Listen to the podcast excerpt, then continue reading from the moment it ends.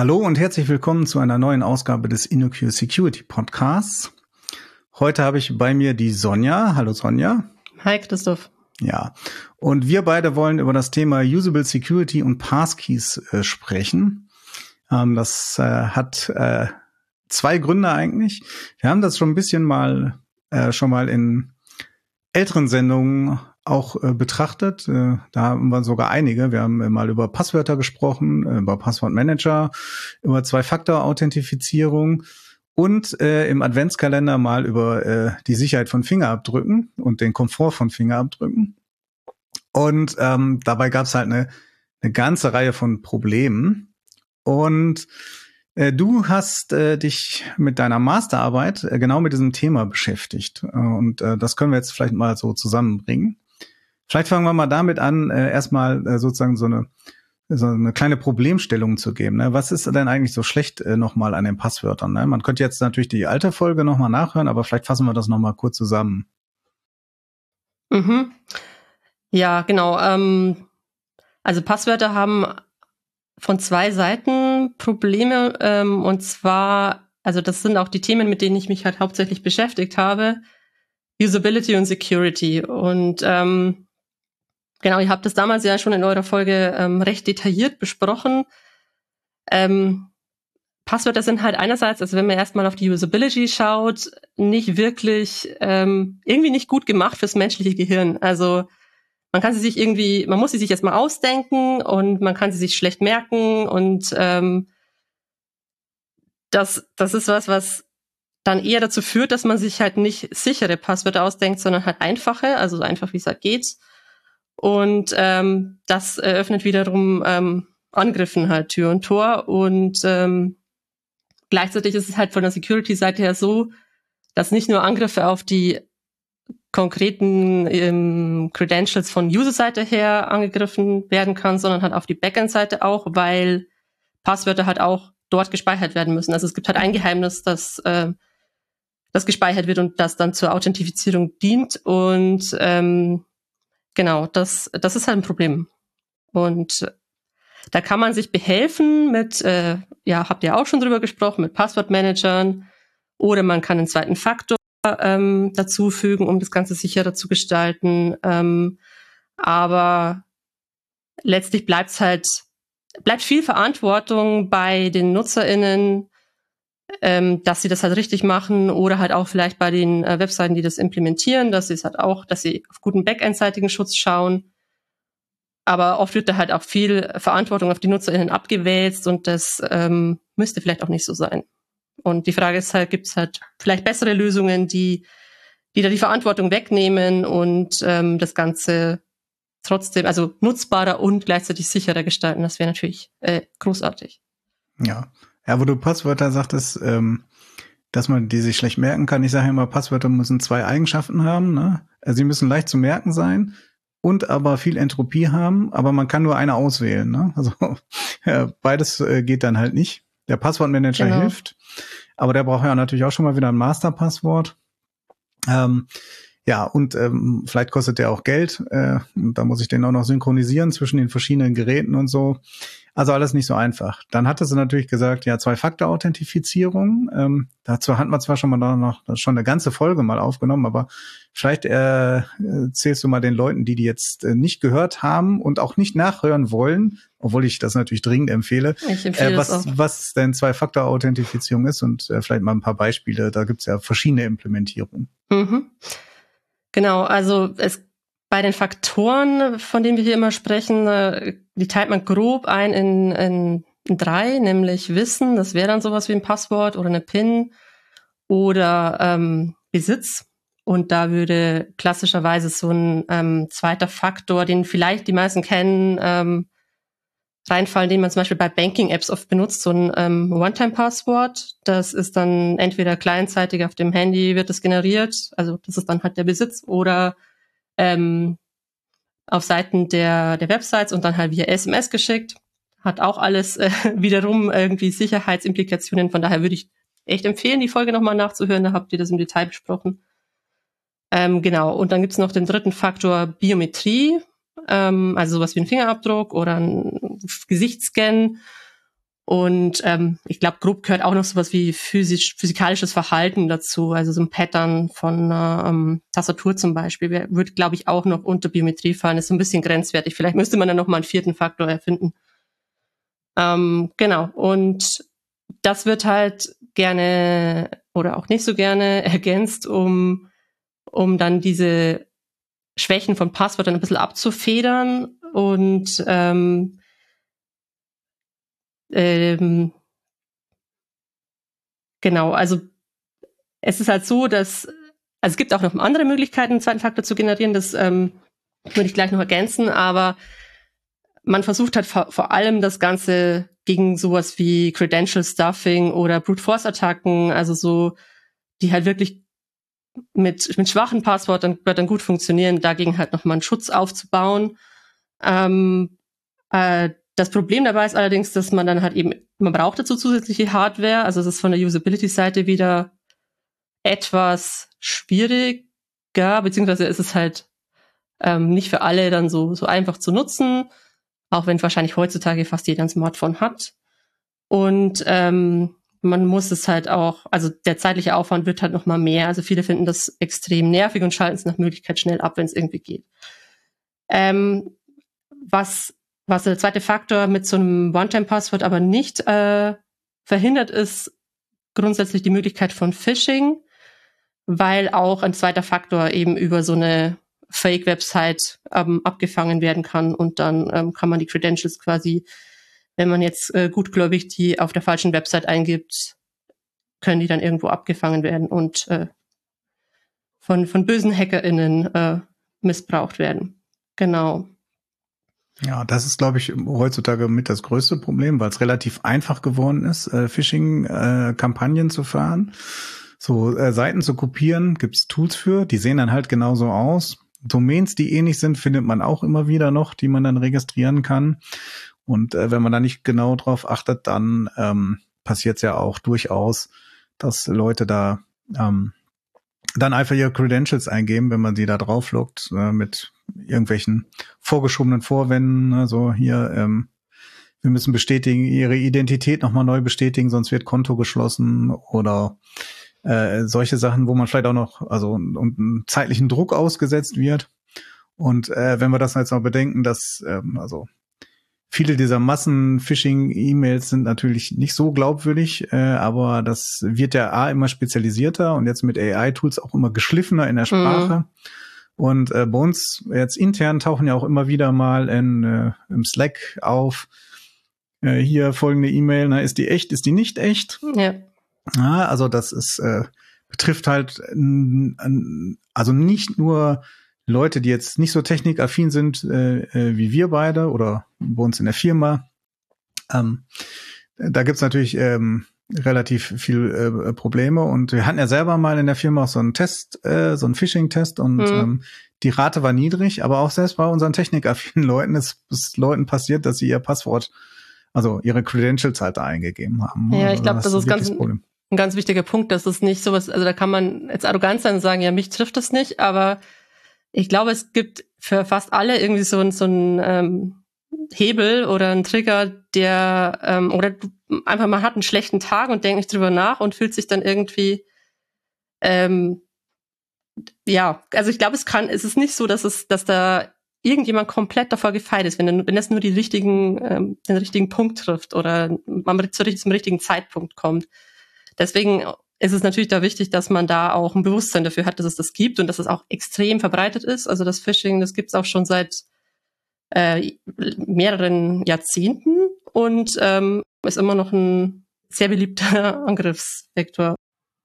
Ja, also wo du sagst, äh, ja, es kann jeden treffen, richtiger Zeitpunkt. Ne? Es kann ja nur der fehlende Kaffee sein am Morgen, äh, wo man nur noch aufmerksam ist. Ne? Oder es gibt ja eine beliebte Methode, ähm, die jetzt ähm, nicht so ganz so den, den sozialen Faktor hat, aber so den Nährfaktor, wenn man so äh, per Push-Nachrichten oder SMS das mhm. kriegt und dann äh, wird man halt äh, beballert mit Login-Versuchen, äh, weil die ja. genau die Angreifer haben schon äh, die normalen Credentials, aber der zweite Faktor fehlt und wenn man dann nachts, äh, weil man vielleicht auch ähm, ähm, irgendwie Bereitschaft oder so hat und das Telefon nicht abstellen kann, bombardiert und irgendwann drückt man dann mal auf den falschen Knopf, weil man eigentlich schlafen will und äh, oder das Generv aus ist und äh, schon ist, ist, ist vorbei. Ne?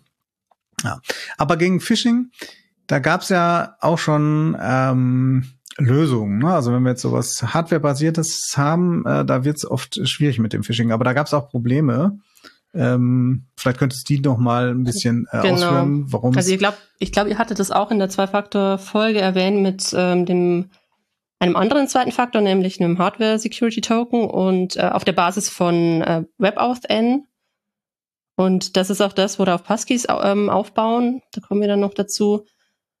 Ähm, und das ist ein Standard von, oder eigentlich eine API, ähm, die ähm, als Standard ausgearbeitet worden ist von der, von der FIDO Alliance und die haben, beziehungsweise von der, ähm, von der B3, äh, äh, B3C? B3C, genau, nicht WC3, ähm, und der, in Zusammenarbeit mit der Fido Alliance. Und ähm, die haben sich halt so ein bisschen dem Thema verschrieben, Web-Authentifizierung sicherer zu machen. Und diesen Standard gibt's auch schon eine Weile. Also seit 2019 ist es, glaube ich, offiziell wirklich ein Standard und ähm, kann eigentlich auch so lang, kann man sich auch schon passwortlos ähm, theoretisch könnte man schon sich passwortlos einloggen. Das heißt, man würde diese ähm, diese, ähm, diese API muss halt implementiert sein in den Browsern und in den Authenticators. Das sind bisher in der Regel waren das ähm, Roaming Authenticators. Das sind also tragbare ähm, Teile, die, die dann über Public Key Encryption ähm, mir so ein Schlüsselpaar erzeugen. Das heißt, ich habe dann einen Private Key auf dem Authenticator und schicke nur den Public Key dann an die Webseite und ähm, der Browser ist da auch noch eingebunden. Also es ist dann, so, es ist dann ein Zusammenspiel aus ähm, also der, dem Webanbietern, äh, der Relying Party, ähm, den Browsern und oder einem, einem Browser und diesem Authenticator. Das ist so zusammengebunden. Und deswegen ähm, ist es gar nicht möglich, da ähm, das irgendwie zu fischen, weil wenn ich jetzt auf einer Fake-Seite wäre, dann könnte ich meine Credentials da gar nicht eingeben. Also ich hoffe, das war jetzt schon, war jetzt nicht zu abstrakt, aber es war ganz schön viel. Vielleicht sollen wir noch mal so ein bisschen ins Detail gehen. Also Roaming. Authenticator ist natürlich der Fachbegriff, aber wir können auch einfach sagen, dass so ein äh, USB-Stick zum Beispiel genau wie so ein YubiKey zum genau, Beispiel YubiKey, NitroKey, Titan Key von Google. Also einfach so ein kleines Device, was ich in den USB-Port stecke. Und der ähm, Browser kann dann halt mit dem kommunizieren. Dafür gibt's halt auch so ein äh, Protokoll, was äh, definiert ist, wie man mit der Hardware, äh, also standardisiert mit der äh, Hardware kommuniziert. Ähm, und die, du hast schon gesagt, Public-Private Crypto findet halt auf diesem Key statt und gar nicht äh, an, auf deinem Rechner. Und dann kann man äh, kann man den Key halt auch nicht da äh, vernünftig, also nicht so leicht runterkriegen. Ne? Die sind auch dagegen geschützt. Genau, und die Webseite äh, macht das dann mit der WebOSN API, versucht dann den Key anzusprechen und dann kriegt das. Und ähm, genau, und du sagtest, es ist halt nicht Phishing, äh, also es ist nicht möglich, das zu fischen, weil ein Teil der Informationen, die in diesem ganzen Ablauf benutzt werden, ist halt die Domain. Und die haben die Leute, die das Phishing betreiben, ja nicht. Die haben zwar vielleicht eine, die so ähnlich ist, ne? nur ein Buchstabe anders, aber das reicht dann halt schon, äh, dass es nicht geht. Ähm, und äh, ja, das ist super von der Sicherheit, aber von der Usability hm, wahrscheinlich genau. eher nicht. Ne? Vielleicht äh, kannst du doch was sagen, warum die Usability da gar nicht so gut ist, weil eigentlich stelle ich, mir, stell ich mir vor, ich stecke das jetzt in den USB-Port und drücke einmal auf den Knopf Hört sich jetzt nicht so schlimm an von der Usability. Außer ich habe kein, äh, ich habe einen Mac und nur USB-C und mein äh, äh, YubiKey hat äh, USB-A. Aber sonst. Ja, also ich sehe da ähm, vor allem einen Punkt auch in dem in der Unzugänglichkeit durch den Preis. Also es ist natürlich ähm, dafür, dass es so noch sehr in den Kinderschuhen steckt und wenig angeboten wird von Webseiten, ähm, einfach dann ein großes Investment. Und ich muss ähm, wenn ich jetzt mich, ähm, ja, wenn ich jetzt möchte, dass ich das, dass es halt, dass ich auch ein Backup habe, dann brauche ich halt zumindest noch einen zweiten Key, weil wenn ich sonst das Ding verliere, dann habe ich halt meine Credentials, die quasi da drauf sicher lokal gespeichert sind. Durch diese Sicherheit ähm, verliere ich halt auch die ähm, Flexibilität, also meine Credentials dann halt immer verfügbar zu haben, wie das halt zum Beispiel bei einem Passwort theoretisch ist, wenn ich es mir merke oder wenn ich einen Cloud-Passwort-Manager benutze. Und ähm, noch problematischer wird es dann, wenn ich, also man kann das, also ich, das nutzen glaube ich auch einige, ähm, oder es nutzen einige, es ist aber tatsächlich nicht so, dass sich das in der Breite durchgesetzt hätte. Wie gesagt, das gibt's jetzt schon seit so äh, vier Jahren. Ähm, ich denke, dass es in unserer Bubble recht viele Leute machen, einfach mit, mit einem großen Sicherheitsbewusstsein, aber für, für Menschen, die halt sagen, okay, ähm, ja, also die das einfach nicht so auf dem Schirm haben, dass sie, äh, dass vielleicht Passwörter auch sehr problematisch sein können, ähm, ist es vielleicht einfach ein zu großes äh, Investment und dann halt auch noch diese, dieses, das erstmal registrieren und einrichten. Und ähm, Jetzt gibt es natürlich gibt's auch die Möglichkeit, dass man diesen Authenticator nicht nur extern hat, sondern auch auf dem Gerät. Das ist allerdings noch nicht so lange im, im Einsatz, äh, das eben auch bei Passkeys eine Rolle spielt. Und da ist es, wäre es dann nochmal problematischer. Wenn ich das nur lokal habe, dann kann ich halt bei meinem Gerät, wenn ich mein Gerät verliere, dann kann ich das nicht backuppen. Dann habe ich halt meine Credentials verloren und muss mühsam mir wahrscheinlich meine, meine Accounts irgendwie wieder zusammen äh, resetten und ähm, das macht wahrscheinlich keinen Spaß. Also zusammengefasst für die 0815 äh, User und Userinnen völliges Problem, weil äh, man braucht mehrere Geräte, man muss Geld investieren und man muss sich um Backups kümmern. Alles so Dinge, die äh, diese Leute vielleicht eigentlich gar nicht so machen, ne? weil sie das, äh, weil das äh, nicht so ähm, ihr Spielzeug ist, wo sie sich den ganzen Tag mit beschäftigen, sondern irgendwie so ein Gerät, was irgendwie nützlich ist. Ne? Aber ich will nicht drei Geräte haben, um die Nützlichkeit zu haben. Ne? Also nicht irgendwie Computer und Telefon und USB-Stick und so weiter. Ja, also und ähm, in der, dann kommen wir mal, also das haben wir jetzt nochmal kurz zusammengefasst, was, wo, wo, wo überhaupt das Problem ist, ne? also warum man sich darum kümmern sollte. Und du hast dich jetzt in deiner Masterarbeit darum gekümmert, um das Thema.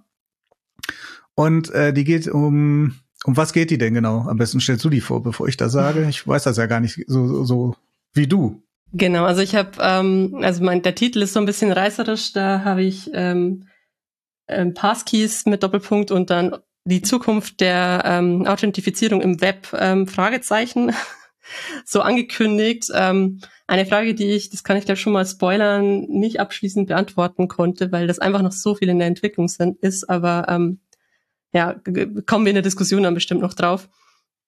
Und mich hat halt besonders interessiert der, das Spannungsfeld zwischen Usability und Security, ähm, weil ja, gerade mit diesem Passwort, äh, also mit dieser Allgegenwart des Passworts ähm, und bei, ich habe bestimmt 100 Accounts im Web oder also durchschnittlich haben NutzerInnen so 70 bis 80, sagen Untersuchungen. Ähm, und fast alle basieren hauptsächlich auf Passwörter, manche haben dann noch einen zweiten Faktor. Ähm, das ist irgendwie, ähm, das ist irgendwie frustrierend, dass es da keine gute Lösung gibt, die, die zugleich sicher ist und, und aber auch gut benutzbar. Also auch wenn man eben Tools benutzt. Und ähm, seit, also Passkeys sind vor, vor einem Jahr ähm, oder im März 2022 war das, da hat die Fido Alliance quasi ihr White Paper dazu veröffentlicht, ähm, wo sie dieses Konzept vorgestellt haben. Und die versprechen genau das, dass eben dieser Spagat zwischen, ähm, oder nicht Spagat, sondern diese Kluft vielleicht sogar äh, zwischen Usability und Security, die halt, also die auf der einen Seite die WebAuthn ähm, mit Hardware Security Tokens, die einfach relativ schlecht für die breite, breiten NutzerInnen äh, nutzbar sind.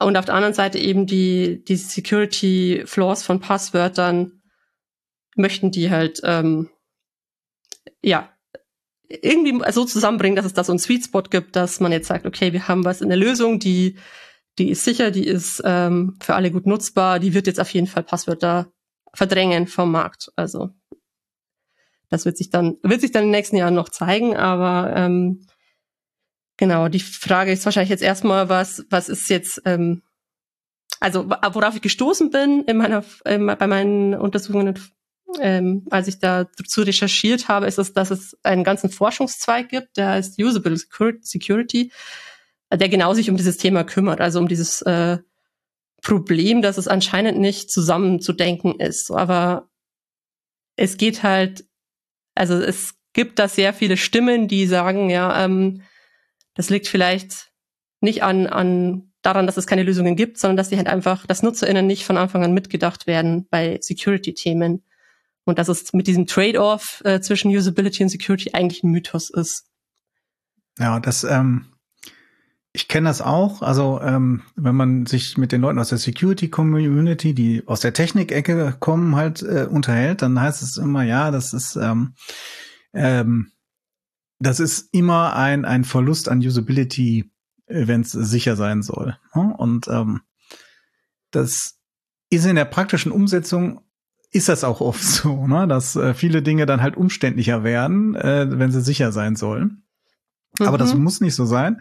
mein Lieblingsbeispiel dafür ist, das mache ich auch mal, wenn ich so Trainings gebe, äh, gebe ich das an, das ist halt als äh, Apple die ähm, äh, den Fingerabdrucksensor eingeführt hatte, also Touch ID auf den iPhones. Ne? Heutzutage ist es ja dann Face ID zum größten Teil, ähm, aber ist wahrscheinlich übertragbar. Da gab es mal eine Untersuchung, äh, dass die ähm, also vorher, bevor es das gab, war, waren in, also da, wo es untersucht wurde, es war in den USA, halt irgendwie hatten ungefähr um die 20 Prozent oder sogar etwas weniger äh, einen PIN-Code, ne, dass das gesperrt ist. Und das heißt, äh, die, die das nicht hatten, da konnte man das Telefon halt, wenn es geklaut wurde, auch sofort benutzen, ne, weil es überhaupt kein, keine mhm. Zugangssperre gab. Und dann äh, kam man mit der Touch-ID raus also Fingerabdruckscan. Und seitdem war es dann äh, weit über 80 Prozent hatten das eingeschaltet. Mhm. Weil es nämlich äh, sogar äh, nicht nur dass die äh, Usability schlechter gemacht hat, sondern einfacher. Ich brauchte nur meinen Finger drauflegen. Ich müsste nicht noch mal eine PIN eingeben, was ja eigentlich länger dauert, als eben den Finger auf den, den Button zu legen und dann ähm, ist es entsperrt.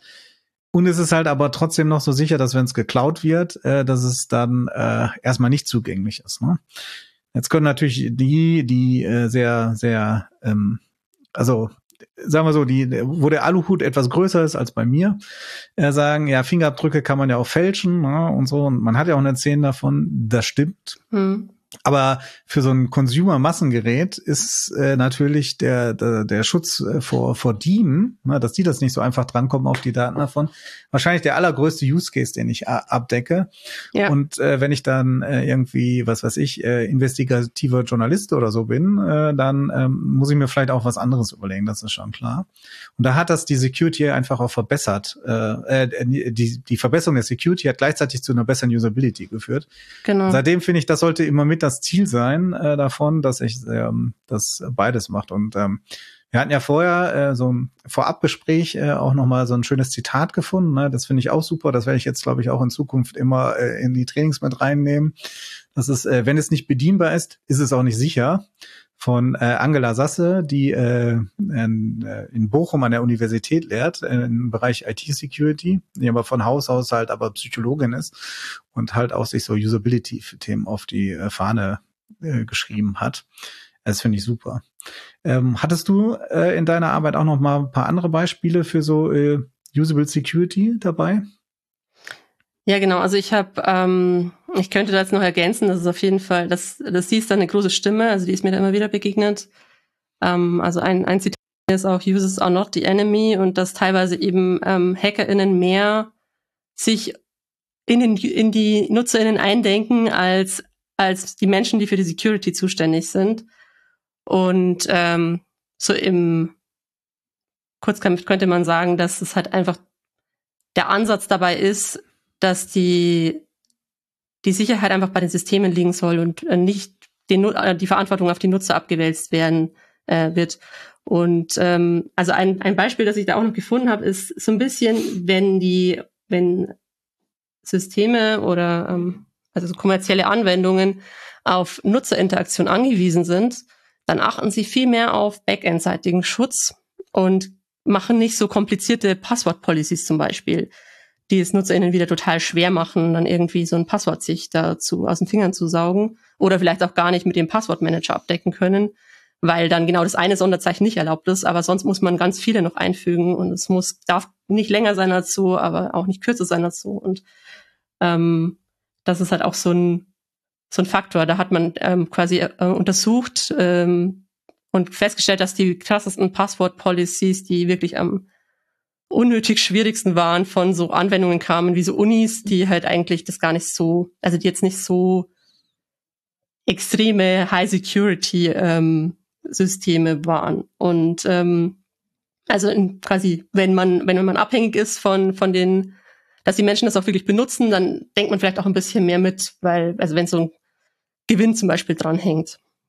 Genau. Ja. Und ähm, man es geht halt bei beim Thema Passwort, also, also bei den Forschungen dazu geht es halt viel in die Richtung, ähm, wie, wie NutzerInnen mit Passwörtern umgehen. Und da ähm, hat man festgestellt, bei einem Experiment zum Beispiel, dass es einfach auch extreme kognitive Last bedeutet, für Menschen sich so Passwörter auszudenken, die komplex sind. Also dass es halt einfach wirklich nicht dem, dem klassischen Denken entspricht, ähm, dann halt so was sich auszudenken und zu merken. Und ähm, das hat man an der Pupillenänderung ähm, halt festgestellt. Und, und äh, weitere Forschungen dazu sagen halt, dass es tatsächlich dann so ist, dass, dass Menschen sich dann versuchen, da halt rauszuwinden. Also wenn man halt wenn eine komplizierte Passwort-Policy hat, dann, dann denkt man sich vielleicht eins aus, aber man kann sich ja nicht mehr merken.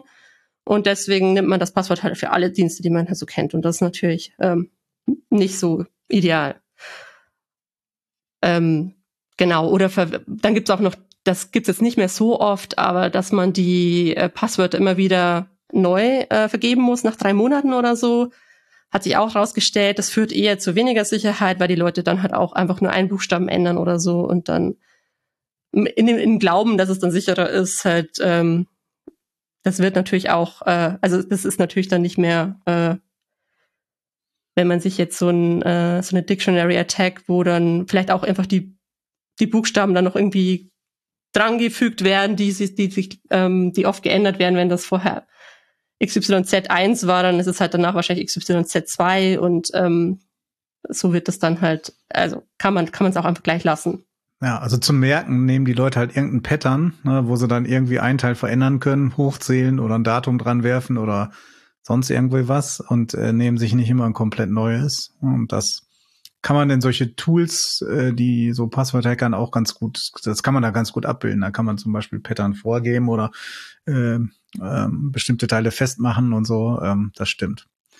Ja, ähm, äh, gut, das, also das, was du so erzählst, ist ja das, was ich auch oft einmal erzähle, aber in deiner Arbeit stehen auch Quellen dafür drin, das ist noch besser. Jetzt kann ich das auch noch belegen. kommt, ja, Quellenliste also, kommt in die Show Notes. ja, sehr gut. Ähm, so, aber das Thema äh, war ja, ähm, also das ist ja sozusagen die, die, die eine der Motivationen äh, äh für das ähm, äh, ich will nicht, also für das Thema, also das eigentliche Thema, und zwar die Passkeys. Ne? Genau. ähm, und vielleicht könntest du ja mal erklären, äh, was sind denn überhaupt Passkeys und wie sollen die bei den Problemen, die wir jetzt identifiziert haben, denn äh, helfen? Ne? Also ähm, du hast ja gesagt, das hast du so provokant geschrieben, äh, sind die, sind das die Lösungen? Fragezeichen. Mhm. Ähm, also paraphrasiert sind das die Lösungen. Äh, und äh, schon angedeutet, dass nicht äh, da auch nicht alles grün ist, aber äh, was verbessern die denn gegenüber dem Status quo sozusagen? Genau, wir haben ja schon gesagt, dass die ähm, auch, also dass die auf dem Web-Ausend-Standard basieren und dass der Web-Ausend-Standard auch einfach ein wirklichen ein Standard setzt in, in puncto Sicherheit. Also da ähm, muss man eigentlich nichts nochmal verbessern aber dass da die Usability halt ähm, so problematisch ist, dass es einfach nicht von, von vielen angenommen worden ist bis jetzt. Und das hat die Fido Alliance halt auch erkannt. Und also die Fido Alliance muss man vielleicht dazu sagen, ähm, die besteht halt aus, ähm, oder viele Mitglieder sind halt namhafte große Tech-Firmen, die auch da ein Interesse dran haben, ähm, dass da halt ähm, ordentlich Schutz geboten wird. Und ähm, also zum Beispiel Google, Microsoft, Apple, Amazon und ähm, auch viele Passwortmanager sind da dabei, wie OnePassword. Ähm, genau, und die haben halt gemerkt, das hat jetzt so nicht funktioniert und jetzt mit einem Konzept nachgelegt, wo sie gerade diese Usability-Themen adressieren wollen. Also, dass man eben das nicht gut backuppen kann und dass es ähm, vielleicht auch äh, mit Kosten verbunden ist, wenn man sich hm. so Hardware-Token kaufen muss. Also die Hardware-Tokens haben hauptsächlich nicht funktioniert. Das war ja sozusagen das, ja. was die Fido vorher so ähm, äh, propagiert hat. Ne? Also zweiter Faktor kann man nicht mehr fischen äh, und so und das ist alles super sicher und das stimmt ja auch. Aber er hat sich dann genau deswegen nicht durchgesetzt, weil das Handling halt nicht funktioniert. Ne? Vom Backup angefangen bis zu dem, ich habe vielleicht äh, nicht den richtigen USB-Port oder wo stecke ich den jetzt in mein äh, iPhone rein, das überhaupt keinen USB-Port hat und solche Sachen. Ne? Also, also ganz viele Detailprobleme, aber die die Usability eigentlich ja geschrottet haben. Ne? Genau. Und, äh, und da setzen sie jetzt an. da setzen sie jetzt an und ähm, angesprochen sind konkret eben die großen Ökosysteme, ähm, dass die das halt quasi auch in ihren Systemen verbauen. Also ähm, Apple, äh, Google und Microsoft sind da ähm, am Zug, quasi die ähm, Authenticators ähm, in, in die Hardware bzw. ins äh, äh, Betriebssystem einzubauen, so dass ähm, und die so ähm, äh, mit ihren Cloud-Lösungen zu verzahnen, dass halt dann in diesem Ökosystem ein, ein sowohl ein Backup als auch halt die Synchronisierung möglich ist. Also äh, ich bin Apple-Nutzerin, also ich kenne halt schon diese ähm, iCloud Keychain und ähm, der Google Passwort, äh, Google äh, hat äh, mit dem Google Passwort Manager was ähnliches, womit, die, womit halt auch schon äh, Synchronisierung von Passwörtern möglich ist. Und das wird quasi jetzt, äh, das wird angesprochen, dass das integriert werden sollte ähm, und inzwischen auch ist zumindest bei äh, Google und Apple, dass ähm, genau, dass ich dann, wenn ich mich einmal registriere mit, äh, wenn ich einmal ähm, auf meinen zum Beispiel ähm, App, äh, Apple Rechner ähm, einen Passkey registriere ähm, über Safari, dann wird das halt automatisch gesynkt über auf meine ganzen anderen Apple-Geräte, die ich habe, falls ich mehrere habe. Vielleicht gehen genau. wir nochmal einen Schritt zurück. Du sagst mhm. jetzt, äh, ich habe einen Passkey registriert und Authenticator. Äh, also der soll einen Authenticator ersetzen. Ähm, äh, vielleicht nochmal kurz zur Erklärung. Also Authenticator ist ungefähr das, was äh, der USB-Stick vorher gemacht hat. Äh, also da äh, die Hardware, die dann die die Public Key Kryptograph, das ist Public Key äh, kryptografische Verfahren gemacht hat für eine Anmeldung. Ja? Das, das wäre sozusagen der Authenticator. Mhm. Im Prinzip läuft das so, dass ich dann ähm, wenn ich halt so eine Registrierung anstoße, ähm, werde ich halt über die über den Browser durch so ein, der, der zeigt mir dann quasi so eine so ein UI-Flow an und dazwischen bin ich als Userin aber halt ähm, aufgefordert, dann meinen äh, mich zu also mich zu als ich äh, zu identifizieren und das mache ich halt dann über meine biometrische ähm, oder auch einen PIN, aber meistens über die biometrische Geste. In meinem Rechner wäre das jetzt hier ähm, Fingerabdruck. Und dann ähm, genau, dann wird dieses Schlüsselpaar erzeugt und verbleibt dann sowohl auf meinem Gerät als der Private Key, der wird aber gleichzeitig jetzt nicht mehr wie vorher, wo der wirklich auf diesem YubiKey geblieben ist. Jetzt wird er in diesen ähm, Cloud-Kreislauf äh, geschickt, also da wird dann auch nochmal ein Schlüsselpaar erzeugt und ähm, da natürlich auch Ende zu Ende verschlüsselt, ähm, aber genau, verlässt quasi jetzt dieses äh, hochsicherheitsmäßige Lokale und wird in die Cloud geschickt. Das ist quasi dann der, der Usability-Vorteil und gleichzeitig ein bisschen die äh, Aufweichung der Security, weil da natürlich ähm, äh, auch die, die, äh, das Cloud-System wieder eine Angriffsfläche bietet. Ja. Welchen Usability-Vorteil habe ich denn jetzt, wenn ich das in der Cloud äh, auch, also wenn ich den, wenn der Key jetzt das Gerät verlässt und zum Beispiel in der Cloud landet?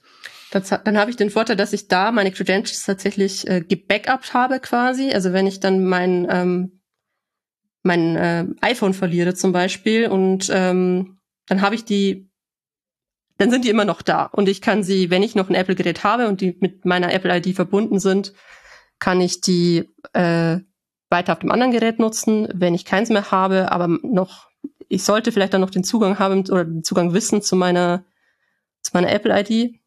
Ähm, also auch, auch mit einem Passwort geschützt. Irgendwo bleibt man ja doch mal an den Passwörtern hängen dann, ähm, dann kann ich halt mein nächstes Gerät dann einfach wieder damit verknüpfen und habe dann wieder Zugang zu meinen Credentials. Ja, das heißt dann auch im, äh, ähm, weiterführend, dass ich, äh, ich muss es ja noch nicht mal verlieren, aber äh, also wir Techies besitzen ja meistens mehr als ein Gerät, ne? also mindestens schon mal Telefon und Computer, manchmal auch, auch mhm. mehrere Computer äh, oder, oder vielleicht auch andere Geräte aus dem, jetzt wenn wir jetzt bei Apple sind, aus dem Apple-Ökosystem, iPad oder so, dass ich die dann auch synchronisieren kann. Also ich muss nicht äh, wie vorher mehrere kaufen, äh, nicht nur wegen Backup, sondern auch vielleicht, weil ich die an verschiedenen Stellen benutzen will. Genau, das ist natürlich. Ja, dann habe ich also an habe ich eine Synchronisation über alle Geräte erstmal hinweg und äh, habe da nicht die Schwierigkeiten, dass ich vielleicht wie gesagt, äh, verschiedene Formen ähm, dafür brauche, USB-A, USB-C, NFC und sonstige Möglichkeiten, wie ich das überhaupt an meine Geräte kriege, sondern das ist dann einfach äh, da. Also genau, und das geht auch super schnell. Also mhm. Genau, vielleicht kann man da noch als, als weiteren Vorteil ähm, ergänzen, dass man sich auch über Ge Geräte hinweg authentifizieren kann. Sofern, also dieser, also es muss natürlich dann in, in dem entsprechenden Browser ähm, auch implementiert sein. Also WebAuthn immer noch. Also da hat sich, am Standard selber hat sich eigentlich gar nicht viel geändert. Ähm, das ist dann eher diese, sind die anderen Systeme, die das dann ergänzen, was oder äh, Passkeys dann so ähm, zu dem machen.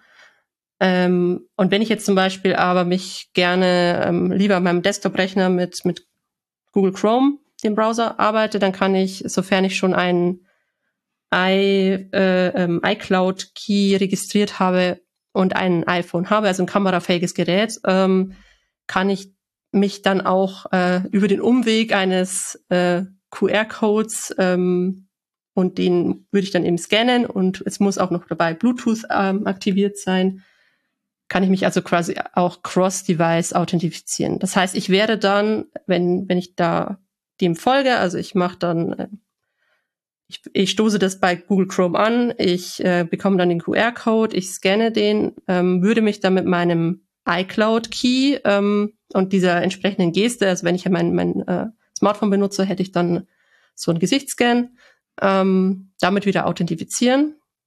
Und dann ähm, wäre ich damit angemeldet ähm, und könnte dann wiederum bei Chrome einen lokalen Key ergänzen, damit ich mich nicht in Zukunft immer über diese zwei Geräte authentifizieren muss. Also das ist dann im, im ersten, im Einrichtungsschritt etwas umständlich und danach ist es aber ähm, wieder ganz, ganz easy, weil dann kann ich mich ganz wieder ganz normal mit meinem Fingerabdruck Druck, ähm, anmelden. Heißt also, äh, ich kann auch aus den Vault Garden von Apple, Google und so rauskommen, ne, weil also das Problem, was, wenn ich das richtig verstanden habe, äh, was gelöst wird, ist, äh, ja, dieses iCloud-Zeug kann ich halt bei Apple-Geräten und Apple-Software kann ich das synchronisieren, aber nicht mit Google oder nicht mit Microsoft äh, genau. Geräten. Und äh, aber vielleicht besitze ich ja doch äh, verschiedene Geräte mit verschiedenen Betriebssystemen oder verschiedenen genau, oder Browsern, ne, wenn es Browser, genau. ist, genau. Äh, dann äh, komme ich damit auch ein, äh, äh, also ohne größere Probleme QR-Code und Kamera ist schon bei, also hm, sagen wir so, äh, Kameras, die QR-Code scannen können, sind ja doch schon bei vielen Geräten dabei. Ne? Die meisten Laptops, äh, die Mobiltelefone sowieso und auch die meisten ähm, ähm, äh, Tablets haben ja wahrscheinlich auch eine Kamera, also äh, das geht. Und wozu bräuchte dazu noch Bluetooth? Das ist wieder so ein Schutzmechanismus, um eben die physische Nähe zu garantieren, dass das nicht irgendwie ähm, ja über weite Wege hinweg dann doch irgendwo abgefangen werden kann. Ach so. Also, dass ich nicht irgendwie darauf reinfall, wenn mir irgendwer irgendwelche QR-Codes präsentiert, die ich aus Versehen scanne und dann genau. auf OK klick sozusagen oder nur die äh, mein Gesicht davor halte, ja. um zu gucken, was ist. Und ich habe jemand anders für mich authentifiziert. Okay, das ist so ähnlich wie bei der äh, Corona-Warn-App, um zu zeigen, äh, ist nah genug dran, ne? also nicht irgendwie in kompletter Ferne. Da wird es ja auch über Bluetooth gemacht, die äh, Kontaktherstellung. Stimmt, ja, ne? genau. das, das, mhm. Das ist nicht schlecht. Aber es werden dann schon neue Keys erstellt. Also ich kann eine richtige Synchronisierung ist das eigentlich nicht über die äh, äh Gerätegrenzen genau, also hinweg, da, sondern ich, wenn ich sondern, das dann wieder lokal nutzen will, also beziehungsweise diesen mhm. Umweg äh, umgehen will, dann muss ich mir dann wieder einen lokalen Key erstellen, was was dann eine ähnliche äh, also das ist bei den Browsern ähm, relativ ähnlich. Das heißt, es wird mir auch bekannt vorkommen, aber dann würde ich eben, ich bin dann angemeldet, ich würde dann sagen, einen neuen Key erstellen und ähm, werde dann durchgeleitet äh, und habe am Ende dann wieder einen neuen Passkey registriert, habe also quasi bei dieser Relying Party dann erstmal schon zwei, zwei Keys. Ja, also im Backend gibt's, äh, äh bin ich unter mehreren Keys bekannt, sozusagen. Genau, aber halt okay. halt nicht. Den, die kriegen natürlich nicht meinen Privat, äh, mein Private Key, sondern nur meinen Public Key. Ja, ja, aber die haben dann zwei Public Keys. Ne? Mhm, also genau. Ja, ja. Hm, gut. Ähm, ein weiteres Feature, äh, was wir so auch im Vorgespräch nochmal angesprochen haben, ist, dass man aber auch die Sicherheit wieder erhöhen kann, indem man sogenannte Device-Bound Keys nimmt. Was, was verbirgt sich denn dahinter? Genau, das ist ähm, dann quasi wieder nochmal ein kleiner Schritt zurück. Ähm, das ist dann die Möglichkeit, wenn man sagt, okay, das ist mir jetzt, wird mir jetzt ein bisschen zu unsicher ähm, und ich kann dann nicht mehr feststellen, ob es wirklich von einem korrekten Device kommt oder vielleicht ist jetzt da doch irgendwo gehackt und dann ist jemand Fremder unterwegs. Ähm, also dass ich doch wieder ein Hardware gebundenes äh, Key Pair erzeuge, Und nur in der in dem Zusammenspiel ähm, darf ich mich dann tatsächlich anmelden. Das ähm, ist noch in der, ähm, also es ist im aktuellen Draft von dem von dem Standard ähm, aufgenommen. Äh, bisher wird's auch, also es wird glaube ich in der Beta oder in der aktuellen, in der ganz neuen äh, Android-Version ähm, schon unterstützt und in allen anderen Systemen noch nicht. Also das ist auf jeden Fall noch ein ganz, ganz neues Ding. Das soll aber definitiv, äh, glaube ich, in der Breite, also in allen Systemen auch kommen, weil das eben auch die Forderung ist. Also das ist vielleicht auch für, für manche, für manche Anbieter einfach dann ein Ausschlag, also ein ausschlaggebendes Kriterium, das überhaupt zu, also Passkeys zu erlauben als Authentifizierung. Ja. Also ich kann mir das schon vorstellen, so im Firmenkontext, äh, ja. dass äh, zum Beispiel dann äh, nicht die, die Schlüssel, die aus den, ähm, die man sonst hat da, äh, oder die man, man im privaten Bereich benutzt. Ne? Es gibt ja auch so äh, Bring Your Own Device, äh, so ein Modell, dass man da private äh, Accounts gemischt hat mit anderen, dass die dann nicht äh, auf einmal in die Synchronisation kommen und dann in den Familienaccount kommen und äh, die, die äh, Kinder auf einmal Zugriff auf irgendwelche Systeme hätten. Das ist dann vielleicht in dem äh, professionellen Geschäftsumfeld dann vielleicht auch eine ganz gute Idee, dass man die da lässt.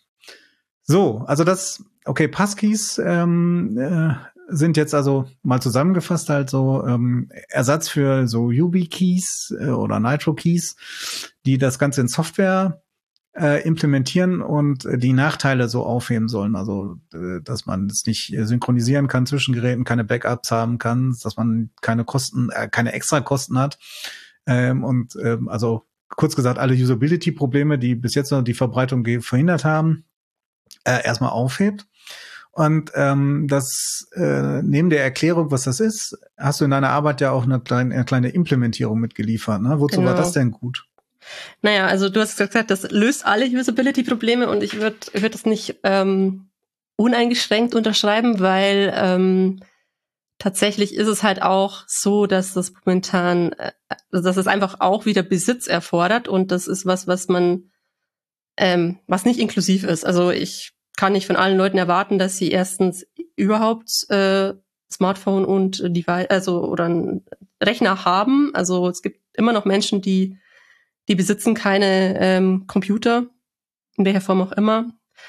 Und ähm, auch, dass sie diese spezielle Hardware haben. Also man muss jetzt auch, ähm, es wird, es, es hat einfach nicht jeder ähm, die teuersten und neuesten ähm, Systeme von, von Apple und äh, äh, Google und Microsoft und ähm, das genau, schließt einfach viele Leute dann doch aus und deswegen war, war meine Idee, ähm, also es ist, ist jetzt auch irgendwie so ein Zwischenstand, weil das Ganze einfach noch sehr stark in der Entwicklung ist, äh, das ganze Thema, ähm, dass man das nicht als ausschließliches in, ähm, Authentifizierungsverfahren anbieten kann. Also man muss auf jeden Fall die Möglichkeit haben, noch ein alternatives äh, System zu haben, eine alternative, ein alternatives Verfahren zu haben.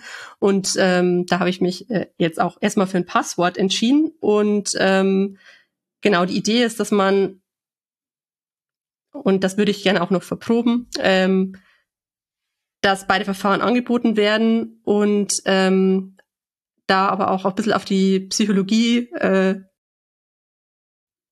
ähm, spekuliert wird, dass man Leute auch überzeugen kann von dem neuen Verfahren, wenn sie die Möglichkeit haben. Also es ist so, wenn man wenn meine Hardware oder mein Browser das gar nicht kann, dann komme ich gleich auf einen Passwort-Login. Also ich habe kein Frustrationserlebnis, weil ich das eigentlich machen möchte, aber ich kann es nicht machen, weil mein, mein Rechner da nicht mitmacht. Und ähm, wenn das aber grundsätzlich möglich ist, bekomme ich ähm, beide Verfahren zur Auswahl. Und äh, genau, ich hatte da eben die zwei Gedanken, dass es einerseits halt die die Inklusivität ermöglicht. Also deswegen gibt es überhaupt ein Passwort-Login und dass es auf der anderen Seite auch ähm, dass gezeigt wird, dass, dass Menschen das eher nutzen, ein neues Verfahren. Von, man ist ja vielleicht auch skeptisch, wenn man das andere einfach jahrelang gewohnt ist, ähm, dass sie, dass sie sich trotzdem für das neue Verfahren entscheiden, wenn man sie dazu vorsichtig ermuntert durch gute, ähm, verständliche Texte, nicht zu technisch, weil auch das war so ein bisschen das Ergebnis dieser ähm, Usable, ähm, Usable Security Forschung, dass, dass Menschen einfach dann fremdeln mit, mit zu, zu viel Technik-Overload und ähm, halt gerne Dinge auch verstehen, aber ähm, das ist halt was, es ist halt sehr technisch und kompliziert und deswegen habe ich mich dann halt da entschieden, das ähm, sehr knapp und in Abschnitten quasi über Usability und Security ähm, zu beschreiben und bei dem Angebot von Passwort dann auch ein bisschen zu warnen ähm, vor dem äh, ja vor den Nachteilen von Security-Nachteilen von Passwörtern und dass man die idealerweise nur dann nutzen soll, wenn man auch einen guten Passwortmanager hat zum Beispiel. Und äh, genau deswegen ist es dann drauf rausgelaufen, da beides ähm, anzubieten. Und ähm, so ist es auch, was, was ich bisher ähm, auf de, in, der, in der Weblandschaft gesehen habe, bei den wenigen ähm, Unternehmen, die das schon anbieten, dass auf jeden Fall das Passwort auch immer noch da ist. Aber genau, meine Idee war dann aber schon auch, dass, ähm, dass man, wenn man sich einmal fürs Passkey-Verfahren entschieden hat, dass man nicht nachträglich noch ein Passwort ähm, anmelden kann, äh, um dann eben die Sicherheit, die man schon mal hatte, nicht dann noch nachträglich aufzuweichen. Und das ist, ähm, da habe ich lange drüber nachgedacht oder auch diskutiert mit äh, Menschen, weil, ähm, weil es natürlich Use Cases gibt, wo das dann tatsächlich dir auf die Füße fallen kann, wenn du ähm, dein einziges Apple-Gerät, wieder im Beispiel, ähm, verlierst und dann aber auch nicht mehr das Geld hast, dir ein neues anzuschaffen oder vielleicht auch nicht so schnell ein neues bekommst und ähm, dann sind halt erstmal alle Credentials futsch. Also dieses Backup ist halt weg. Und das ist vielleicht auch was, was, was bald äh, obsolet wird, weil es auch eine Third-Party-Integration äh, geben soll oder da auch schon ähm, so Beta-Versionen unterwegs sind von Passwortmanagern, die das dann quasi dann auch wieder ähm, dies entkoppeln würden von, den von den Ökosystemen. Aber genau, ähm, das war so mein, mein, war mein Gedankengang dabei ähm, zu dieser, in dieser aktuellen äh, Situation, wo das alles noch sehr am Anfang steht. Dass es eben, ähm, dass es noch nicht äh, funktioniert, Passkeys alleine ähm, als einzige Wahl anzubieten, weil, weil es einfach sehr exklusiv dann ist. Ich glaube, da hast du einen ganz wichtigen Aspekt äh, mit dieser Beispielimplementierung äh, angefasst, was auch vielleicht zum Thema Usability gehört. Ähm, was wir bis jetzt gesagt haben, äh, war ja alles so eine Getrenntbetrachtung. Also wir haben betrachtet Passwörter, die haben ihre Probleme und wir haben dann äh, ähm, Zwei-Faktor-Verfahren, die haben die Probleme und dann haben wir gesagt, Passkeys haben lösen folgende Probleme, aber das nebeneinander stehen, dieser sozusagen, sagen wir mal, zwei bis x Welten ist ja natürlich für den User auch eine Überforderung. Ne? Wenn, wenn ich heißt jetzt äh, hier brauchte ich hier jetzt mal ein Passwort an, oder brauchte ich jetzt hier mein mein äh, Passkey oder brauche ich hier meine SMS als zweiten Faktor, also mein Telefon mhm. oder mein OTP-Code und all sowas. Ähm, das ist ja auch eine, also kann leicht in eine kognitive Überforderung ja. äh, für den Nutzer gehen. Ne? Und gleichzeitig äh, das ähm, also das ist der Usability-Teil äh, und gleichzeitig auch natürlich ein Security-Teil. Ähm, uns nützt ja nichts, äh, wenn wir sagen, äh, jetzt benutzt du Passkeys und trotzdem gibt's als Hintertür das Passwort, was zwar gehasht, ne, mit einem passenden Verfahren, äh, aber auch irgendwie auf dem Server liegt und vielleicht doch ähm, äh, ähm, da entwendet werden kann und dann vielleicht per Brute Force geknackt wird oder auch trotzdem durch eine klassische Phishing-Seite, weil es halt immer noch so diese Backdoor gibt, äh, wir, wir haben ja doch noch irgendwo ein Passwort. Und ich melde mich zwar immer schön brav an, äh, aber ist, dieser, die Angriffsfläche ist halt einfach noch da, dass man das dann einfach auch gar nicht mehr zulässt, ne? Ähm, weil ich bin mir auch gar nicht sicher, ob die Leute dann zum Beispiel, ähm, soweit es möglich ist, auch ihr Passwort dann äh, sozusagen entfernen würden als Zugang. Äh, mhm. sondern dann nicht einfach alles eingerichtet haben. Ne? Haben sie ihr Passwort, dann haben sie mal SMS gemacht, äh, dann haben sie danach äh, hier OTP, äh, haben aber äh, das SMS noch nicht entfernt und jetzt haben sie auch noch Passkeys. Dann gibt's halt äh, auf einmal vier Möglichkeiten, die vielleicht zwar äh, äh, unterschiedliche, also die unterschiedliche Angriffsflächen haben und manche auch weniger. Passkeys sind ja schon durch das äh, Public-Private Key-Verfahren sehr sicher, aber trotzdem ist alles, alles noch da. Also das ist sind zwei wichtige Aspekte, die man halt auch in der Praxis sehen muss, ne? Und die man mhm. nicht getrennt, also man kann nicht alle Systeme einfach isoliert diskutieren, glaube ich. Ähm, das stimmt ähm, total. Finde find ich das äh, schon ganz cool, dass er das da mal gemacht hat und gerade auch so diese Migration, ne, dass man sagt, man, man schubst den User so ein bisschen dazu, ähm, Ähm, das ist, glaube ich, ein ganz wichtiger Aspekt. Ja, so, und was ist denn jetzt so als Ergebnis insgesamt da rausgekommen? Ne? Also, ähm, was, was ist das Fazit von dem Ganzen? Ja, das ist vielleicht auch ein bisschen enttäuschend, weil halt, ich kann jetzt nicht äh, die Frage, die ich ja am Anfang gestellt habe oder mit dem Titel meiner Masterarbeit gestellt habe, ähm, kann ich halt einfach noch nicht beantworten, weil das alles noch so in, in der Entwicklung ist. Also was, was auf jeden Fall, was mich überrascht hat, als ich angefangen habe oder als ich auch, also im Verlauf, war das, dass sich so wenig gefühlt tut, also bei, bei der, auf EntwicklerInnenseite, also dass es wirklich noch sehr, sehr wenig Implementierungen gibt, die das anbieten, weil da könnte man ja auf jeden Fall auch äh, Erfahrungen sammeln und sich so mäßig Sachen anschauen, wie die das dann, ähm, wie das umgesetzt wird. Zum Beispiel eben, ja, gibt es ein Fallback als Passwort? Ähm, zum bisher, äh, genau, gibt's, also ich habe es jetzt bei, also Google hat es im Mai irgendwann gestartet, dieses Jahr.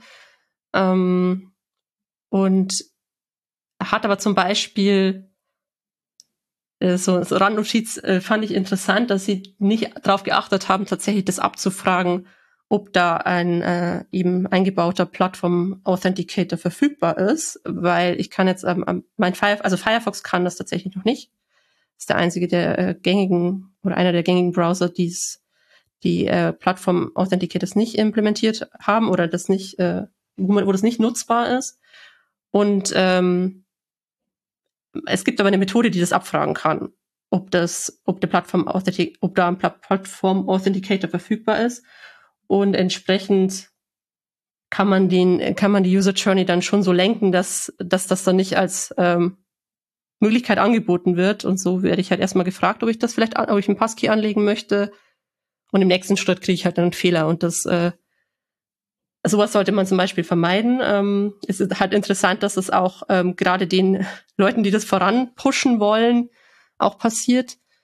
Ähm, genau, das so als, ähm, das ist halt, das finde ich noch ein bisschen diesen enttäuschenden Stand jetzt, dass es, dass es einfach noch wenig Vergleich gibt und liegt vielleicht auch daran, das hatten wir jetzt noch gar nicht so richtig angesprochen, dass, dass es developer-seitig noch einfach auch noch relativ wenig gibt, ähm, obwohl das alles ja, wie gesagt, auf diesem Web-Standard aufbaut. Also die ganze, die ganze technische Sache, die die, ähm, die, die Webseiten betreffen, ähm, überwiegend zumindest, also bis jetzt auf diese Device äh, ähm, das ist alles schon seit Jahren da. Und ähm, es ist interessant, dass es halt noch so wenig Libraries und, und Komponenten gibt, die man halt einbinden könnte. Aber ähm, ich habe da auch, ich habe beobachtet, dass es, dass sich da schon jetzt mehr tut. Also ich habe meine Anwendung war ja in Ruby und ähm, ich habe ähm, eigentlich wollte ich gerne ein, ein, ein, eine Library einbinden, die praktisch beides abdeckt, WebAuthn und ähm, und Passwort-Authentifizierung. Also das kann Rails nicht ähm, nicht noch noch nicht alleine auf jeden Fall. Und ich habe ähm, zu dem Zeitpunkt, wo ich gestartet habe, gab es das halt noch nicht und jetzt ist halt gerade gibt es halt auch eine Alpha-Version von dieser Library, die ich gern genutzt hätte. Ähm, also vielleicht bin ich einfach noch ein bisschen zu früh dran gewesen. Deswegen könnte ich mir schon vorstellen, dass sich da jetzt auch ganz schön viel tut, weil das ist natürlich irgendwie äh, das Entscheidende, ob wenn ob das die Webseiten auch wirklich alle implementieren, weil ich kann das noch so gern als Nutzerin nutzen wollen, aber ich, wenn es nicht angeboten wird, kann ich es nicht nutzen. Und dann, genau, im nächsten Schritt entscheidet sich dann, ob es dann auch wirklich so angenommen wird, wie, wie ich mir das vorstellen könnte. Und ähm, ein äh, genau ein großer Schritt wahrscheinlich zur Zeit oder groß in der Entwicklung sind halt diese Third-Party-Integrationen, äh, dass eben dann ähm, auch Passwortmanager, Passkeys so weit integrieren, dass man das, dass, dass die dann dieses ganze Synchronisieren übernehmen können. Also dass man dann nicht mehr ähm, auf ein Ökosystem zum Beispiel angewiesen ist oder dieses Cross-Device-Ding, das ja ein bisschen umständlich ist, würde ja dann auch wegfallen. Und ähm, genau, ich würde sagen, es ist einfach wirklich wahnsinnig viel in der Entwicklung. Ähm, es geht auch wieder so ein bisschen in die Richtung, dass noch mehr, also ich weiß nicht, wer das pusht, aber also von, von Apple aus ähm, gibt es auf jeden Fall auch Moves, das noch mal mehr in Richtung, noch mehr in Richtung Usability zu schubsen.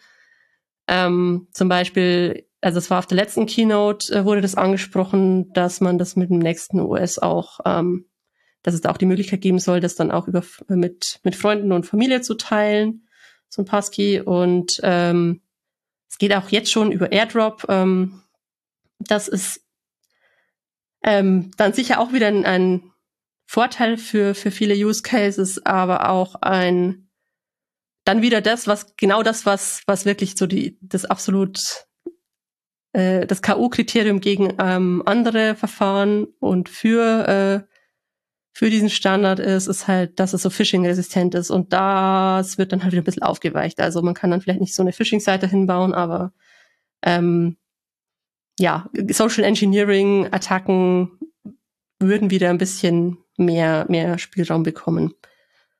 Ja, gerade so, bei genau. diesem Airdrop-Feature, das ähm, finde ich ein bisschen kritisch, äh, weil dasselbe funktioniert ja bei WLAN-Passwörtern. Das macht man andauernd. Ne? Also man kommt mit der Gruppe irgendwo hin, äh, da gibt's ein freies WLAN, hat aber ein kompliziertes Passwort äh, oder ein relativ kompliziertes. Einer hat's dann eingetippt und die anderen scheren das einfach. Ne? Und das poppt ja zum Teil auch automatisch auf, weil man in den Kontakten ist. Wenn ich dann genau sowas hab und dann share ich aus Versehen mal so ein Passkey, ich stelle mir da so Angriffsszenarien wie dieses äh, SMS-Bombing vor oder so, äh, dass ich dann irgendwie schnell genötigt werde, mal äh, den, den Knopf zu drücken, dann kann das wahrscheinlich schon äh, ein bisschen, ein bisschen schwierig werden. Muss man auch ein bisschen auf die genaue Ausgestaltung gucken, inwieweit mhm. andere das anfordern können, aber da hast du recht. Ähm, Wahrscheinlich hat man die richtige Balance noch nicht gefunden, ne, so von äh, was alles nötig ist. Ich stelle mir, also ähm, Use Case für mich ist ja halt immer, ähm, dass ich sowas auch teilen will äh, und zwar äh, unkompliziert sind so äh, Accounts, die in der Familie geteilt werden, zum Beispiel, ja, was weiß ich, der Netflix oder Disney Plus Account, äh, wo die ähm, Kinder dann vielleicht auch Zugriff brauchen, mit den ja, und die gleichzeitig natürlich auch einen, vielleicht einen hohen Bedarf äh, haben, dass sie nicht äh, an ein Passwort gebunden sind, weil sie dann vielleicht mal auf Geräten eingegeben werden wie dem Fernseher oder dem Smart TV, mhm. die dann halt irgendwie eine Fernbedienung haben und wo man dann so ähm, also Leute, die in der richtigen Zeit aufgewachsen sind und ganz schnell SMS tippen konnten auf Nokia, die können das vielleicht, aber ich kann zum Beispiel auf so einem Gerät kein Passwort vernünftig eintippen. Also was heißt das? Da wären die Passwörter natürlich von der Sicherheit deutlich schlechter. Und wenn ich da das hab ähm, und das aber auch noch gut teilen kann, dann wäre wär das natürlich ein großer Plus. Wahrscheinlich ist es natürlich ein großes Problem, dass man alle Use Cases mit Passkeys auch abdecken will und die ja, mit Sicherheit professionellen Umfeld zum Beispiel ne, oder in Hochsicherheitsbereichen andere Anforderungen haben, als ich jetzt äh, zum Beispiel äh, in, innerhalb des Familienumfelds, ne, wo ich zwar trotzdem sicher sein will, aber vielleicht an vielen Stellen auch eine Aufweichung habe. Das war so wie bei diesem was ich gerade erwähnt hatte, ja, äh, Touch ID und Face ID äh, schützt erstmal da, wenn das Ding gestohlen wird und nicht vor, äh, ich werde am Flughafen vom Militär äh, einkassiert. Äh, na, und man hält mir das einfach vors Gesicht oder drückt meinen Finger da drauf. Das sind halt äh, komplett andere Use Cases und das alles mit Passkeys zu erschlagen, wird halt, glaube ich, dann auch noch schwierig, ne? Ja.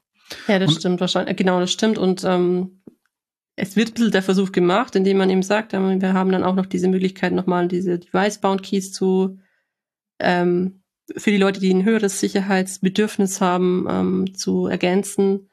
Also solche ähm, Anpassungsmöglichkeiten sind sicher da eine gute Idee.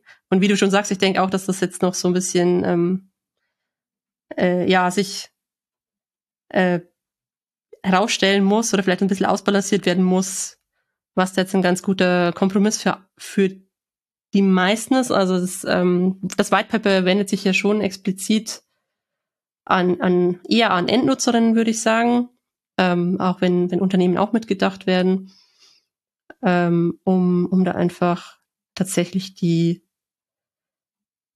dieses große Ziel, dass man Passwörter los wird, um dem mal ein bisschen näher zu kommen. Aber ich denke, dass man sich da noch ein paar Jahre gedulden muss, bis da bis da die, die Möglichkeit besteht, dass es so weit kommt. Also ich denke, es dauert tatsächlich länger, als ich ursprünglich dachte. Ähm, aber ich gebe dem Ganzen schon eine gute Chance, weil einfach auch da so eine Marktpower dahinter steckt.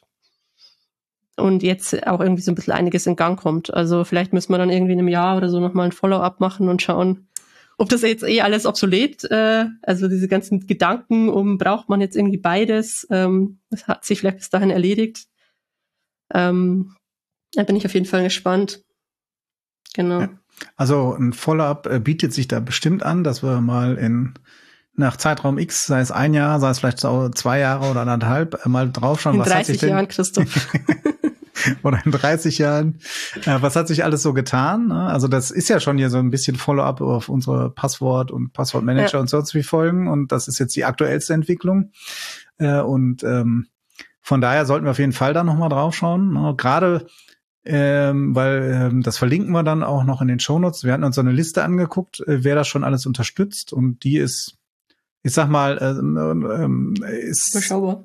Äh, genau, überschaubar. Ne? Also, okay, ist wahrscheinlich nicht jeder drauf, weil die Community gepflegt ist. Ähm, aber ähm, naja, das ist halt nicht, nicht wirklich, äh, noch nicht wirklich groß. Ne? Und das heißt, ähm, da wird sich äh, ho hoffentlich noch einiges tun. Ne? Oder wenn wir dann in einem Jahr sagen, hm, die Liste ist um ein Prozent gewachsen, dann ist das vielleicht auch gescheitert. Ne? Ja. Ähm, da interessiert mich noch so als letzte Frage, wo wir, bevor wir das jetzt vielleicht beenden. Ähm, du sagtest so, die Libraries und so, die existieren noch nicht und das ist vielleicht so ein Problem, warum sich das auch noch nicht durchsetzt, weil die ähm, äh, Entwickler und Entwicklerinnen da vielleicht nicht drankommen. Aber du hast das ja jetzt schon dafür implementiert und hast gesagt, ähm, Du wünschst dir das zwar, aber äh, war das denn so schwer? Also ich habe ich hab eine Library, es gibt, es gab eine Library für WebAuthn mhm. für äh, Ruby und äh, die hat aber, die kann halt kein Passwort. Also das war halt keine Globallösung und das wünsche ich mir halt, wenn ich eine Anwendung baue, dann möchte ich eine Authentifizierung und eine Library einbinde, dann möchte ich halt, dass die mein komplettes ähm, Authentifizierungsding abdeckt. Also ich musste das halt, ähm, ich musste das halt dann noch so verzahnen und da gab es auch Probleme und es hat auch, es hat am Ende dann auch funktioniert. Ähm, aber es, das war nicht, also es war so ein bisschen hakelig und ähm, das weiß ich nicht, hat, also ich habe das jetzt ja machen wollen und müssen, aber vielleicht ist es auch, also es ist sicher niedrigschwelliger, wenn man, wenn man weiß, okay, das ist jetzt schon, vielleicht auch, vielleicht wartet man auch noch ab, wenn man will ja auch nicht so eine Alpha-Version in Produktion dann äh, bringen, die noch nicht irgendwie sich bewährt hat. Vielleicht ist man da auch noch skeptisch, weil das ist sehr kritisch. Äh, ein kritischer Bereich. Ja, also äh, der Hintergrund äh, meiner Frage ist eigentlich, ähm, äh, ich, meine These wäre ja, also an der Technik scheitert das wahrscheinlich nicht so sehr. Also so, ich meine, die Spec ist schon umfangreich oder so, aber das kriegt man wahrscheinlich alles hin. Aber schon, ja. das, was du, was du so gemacht hast, auch die mit mit äh, mit äh, passenden Texten und verständlichen Texten äh, die, die Erklärung zu liefern und den User dahin zu stupsen, den in den 50 Sprachen, die man vielleicht braucht, in der Internationalisierung hinzukriegen, finde ich wahrscheinlich den viel schwierigeren Teil, äh, ja. die passend in allen Sprachen zu formulieren und vielleicht auch noch an kulturelle äh, Gegebenheiten anzupassen, wie man Leute überzeugt, anstatt die, die Technik irgendwann. Ne? Also ich glaube, ähm, das ist, ist bei dieser ganzen Einführung, ne, also ich mache das jetzt so ein bisschen flapsig formulieren, ist wahrscheinlich der schwierigere Teil, weil ja, diese Libraries werden ja auch kommen. Genau, also es ist wahrscheinlich einfach wieder doch das, vielleicht ist es auch ein gutes äh, Schlusswort mit dem, man sollte dem, man sollte halt bei jedem Security-Thema auf jeden Fall und jedem Thema, äh, was bei der Implementierung ähm, NutzerInnen von Anfang an halt mitdenken und ähm, denen halt entsprechende Angebote machen und ähm, genau, wie du auch, oder wie wir vorher schon festgestellt haben, ähm, dass Security funktioniert einfach nicht ohne Usability und äh, deswegen ja, hoffe ich einfach, dass sich da jetzt noch mehr tut, weil ich, ähm, ich halte das schon für einen ganz guten Schritt. Sehr gut. Äh, ich würde sagen, das nehmen wir auch als Schlusswort. Ähm, dann sage ich äh, vielen Dank an dich, äh, vielen Dank an die Hörer und Hörerinnen, die jetzt so lange zugehört haben. Äh, wenn ihr Kritik, Anregungen, Feedback hat oder vielleicht auch Themenvorschläge, dann schreibt uns doch einfach eine Mail an security-podcast.inoq.com ähm, dann können wir das aufgreifen. Und es wäre natürlich gut, äh, wenn ihr äh, euch das gefallen hat, dass ihr uns auf den Plattformen, wo, ihr uns hört, äh, entsprechend gute Bewertungen gibt. Dann können wir auch mehr Reichweite erlangen und dann kommen noch mehr Leute in den Genuss dieses super tollen Podcastes. So, und damit sagen wir beide dann äh, Tschüss und bis zum nächsten Mal. Bis zum nächsten Mal. Ciao.